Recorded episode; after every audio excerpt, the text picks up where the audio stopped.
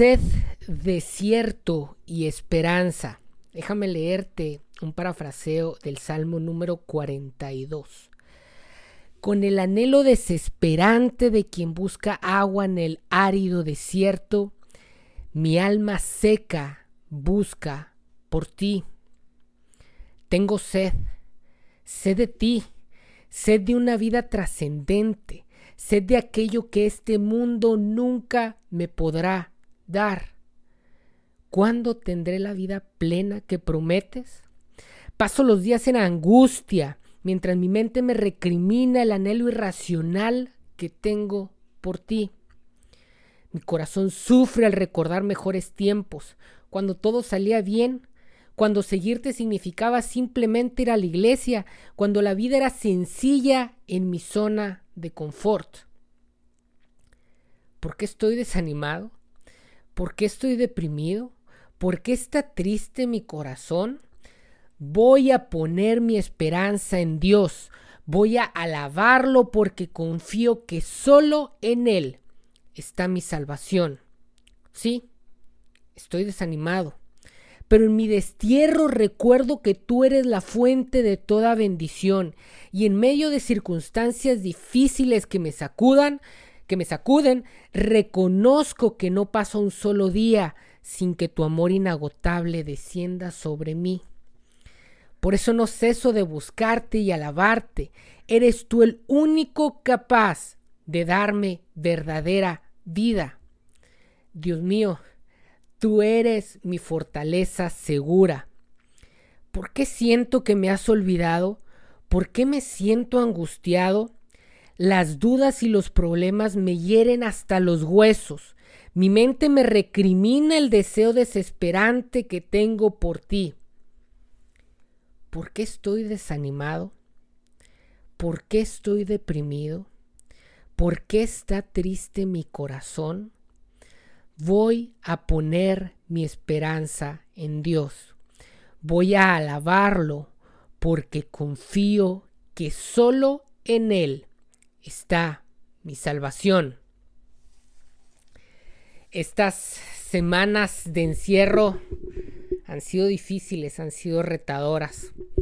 Em, a veces se nos olvida a veces se nos olvida en medio de estas circunstancias que a veces son difíciles, en donde a veces hay pérdida de trabajo, en donde a veces hay dificultades económicas, en donde a veces hay retos emocionales, en donde a veces eh, hemos tenido que salir de nuestra zona de confort, de nuestra rutina eh, adormecedora para enfrentarnos con nosotros mismos, para enfrentar las sombras que a veces queremos esconder en medio del trajín de la rutina diaria. Y saben, la Biblia está hecha precisamente para este tipo de cosas. Y particularmente los salmos eh, son un cúmulo de textos escritos no con esto, no procurando teología, sino con esto procurando la relación de un ser humano que tiene hambre de cosas trascendentes hacia un Dios que es el único capaz de satisfacerla. El Salmo 42 es muy interesante, ahorita no se preocupen, ahorita le leí un parafraseo, ahorita lo vamos a leer realmente como es, eh, como, como fue escrito originalmente por David y vamos a encontrar muchos elementos que son muy interesantes y para poderlo hacer tenemos que entender un poquito el contexto de, en qué momento fue escrito. Eh, fue escrito como un canto eh, y fue escrito en, un momento difícil de David. Un, un, momento que tal vez se puede parecer un poquito al momento que nosotros estamos viviendo o que tal vez algunos de nosotros estamos viviendo. A lo mejor algunos de ustedes van a decir, híjole, Selenovia se puso súper intenso con esto. Digo, si a una sola persona que escucha esto le sirve el mensaje que tiene el Salmo 42 y la historia de David que gira alrededor de este salmo, me daré por bien sentado. Me daré por bien sentado. Fíjense, David escribe esto en el desierto, mientras está huyendo de Saúl. Pero hay que entender un poquito qué es lo que sucedía antes de que David estuviera en el desierto, porque estaba huyendo de de Saúl. La, historia de David inicia en, la Biblia como un, tipo bastante tranquilo, bastante regular un pastor de ovejas que tiene una rutina, que tiene una vida tranquila, que tiene una, una, un paraguas familiar en donde es el niño consentido, es el más chiquito, eh, las cosas le, salen bien, se le acomodan bien. Eh, eh, la, Biblia habla de cómo eh, el papá de David lo, veía como un niño al que tenía que consentir, al que tenía que de alguna manera cubrir, al que tenía que proteger, al que tenía que mantener alejado de, las dificultades y de las situaciones eh, eh, difíciles. E, este contraste aparece cuando, cuando se habla de David en, en, comparación con sus hermanos, sus hermanos mayores. pero resulta que en el capítulo 16 de Primera de Samuel, Dios hace un llamado a David. Eh, a través de Samuel, Dios le dice que tiene un plan para él, que tiene un plan para su vida. Y ese plan va a significar que él tenga que salir de su zona de confort, que él tenga que salir de la situación cómoda en donde él ha estado, en donde él ha vivido. Samuel llega y unge a David como rey, aún existiendo un rey eh, que, que vivía, que era Saúl. Lo unge Dios de alguna manera establece a David una promesa, que él iba a ser rey. Pero David está muy lejos de llegar a esa promesa. Aún está muy lejos de llegar a esa promesa. Eh, pues suceden varias cosas. Eh, eh, es cuando después de ser ungido es que sucede el que David va a, pelear contra Goliat siendo todavía un muchacho. Al vencerlo entra o inicia el conflicto con Saúl. Saúl empieza a tener celos. Esto aparece en 1 Samuel 17 y 18.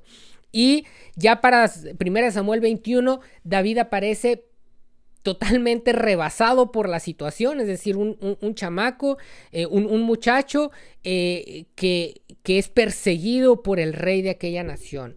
Eh, y no, no, era, no, era, Saúl persiguiendo a, a, David, no, era Saúl y el ejército de Israel persiguiendo a David.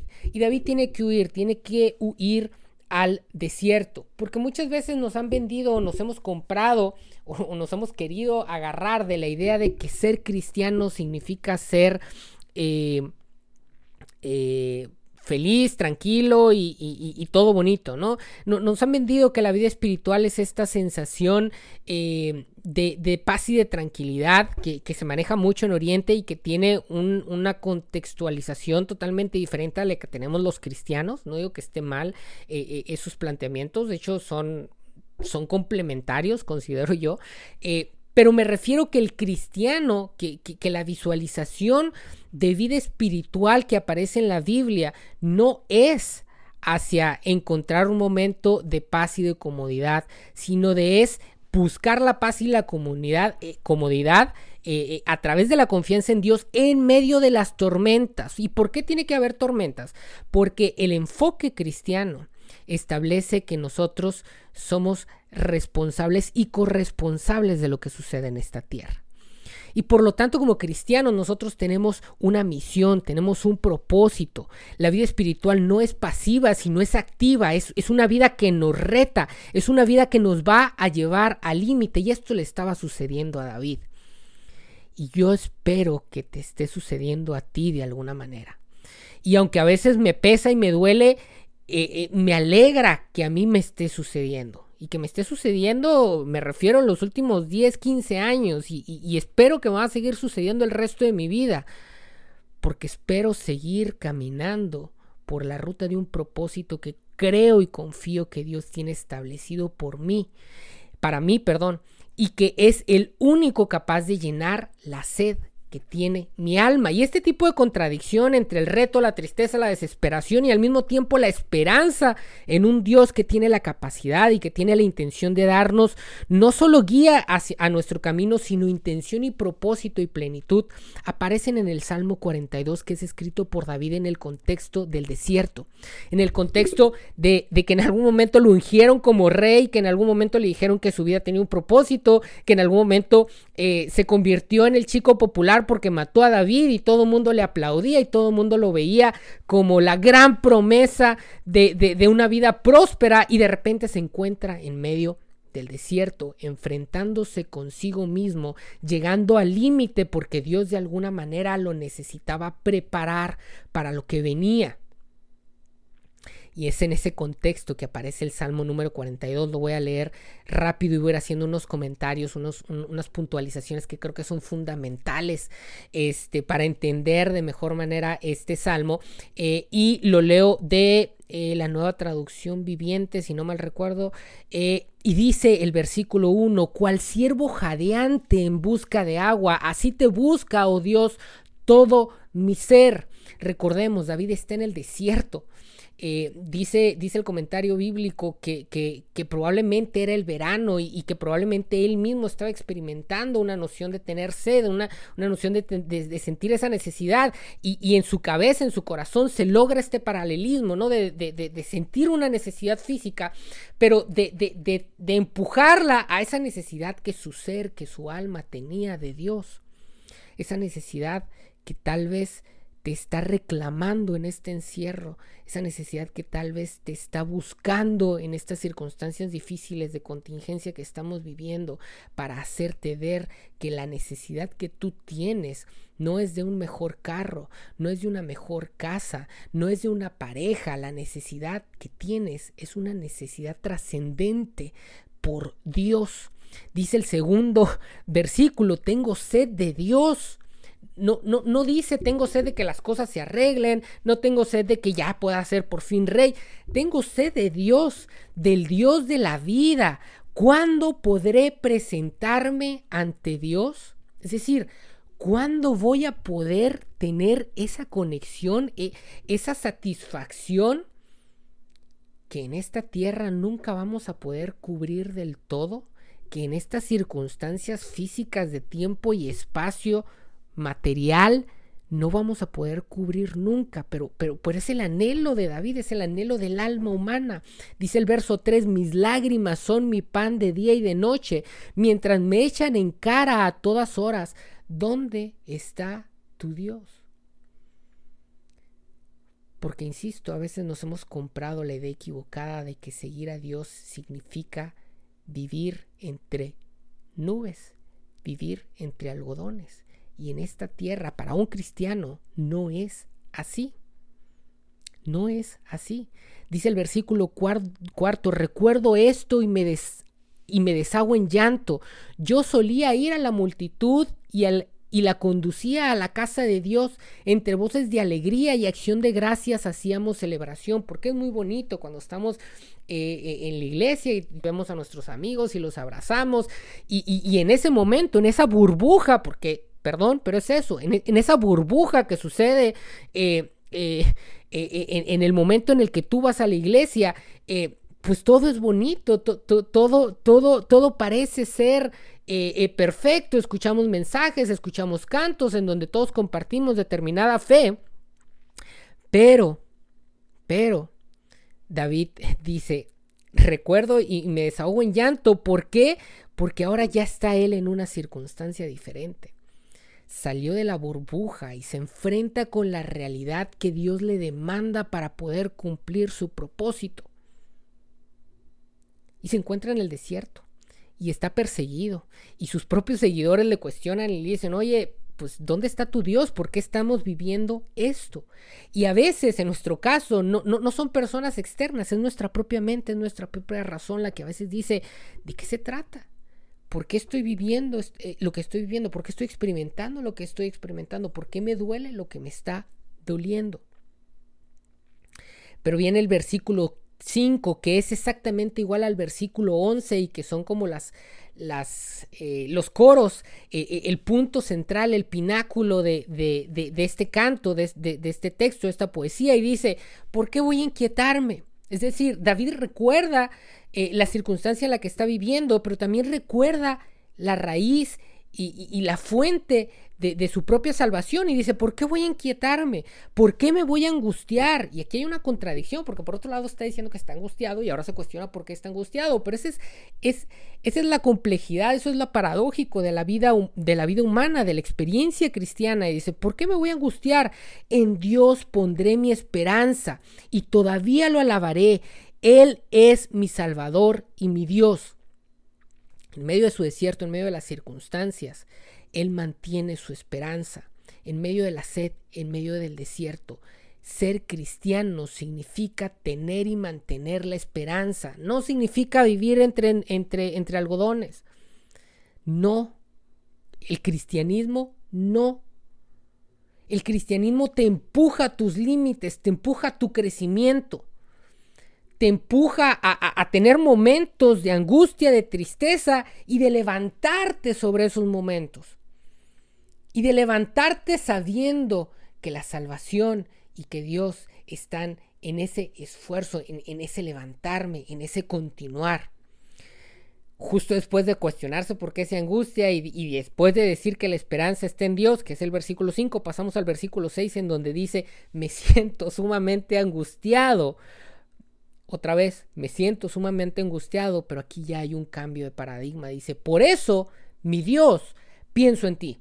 Es decir, no soy cristiano porque estoy tranquilo, precisamente porque vivo una vida, una experiencia espiritual que me lleva al límite, es por eso que busco a Dios, es por eso que necesito a Dios. Y luego viene algo muy interesante, dice, desde la tierra del Jordán, desde las alturas de Hermón, desde el monte Misar, un abismo llama a otro abismo en el rugir de tus cascadas.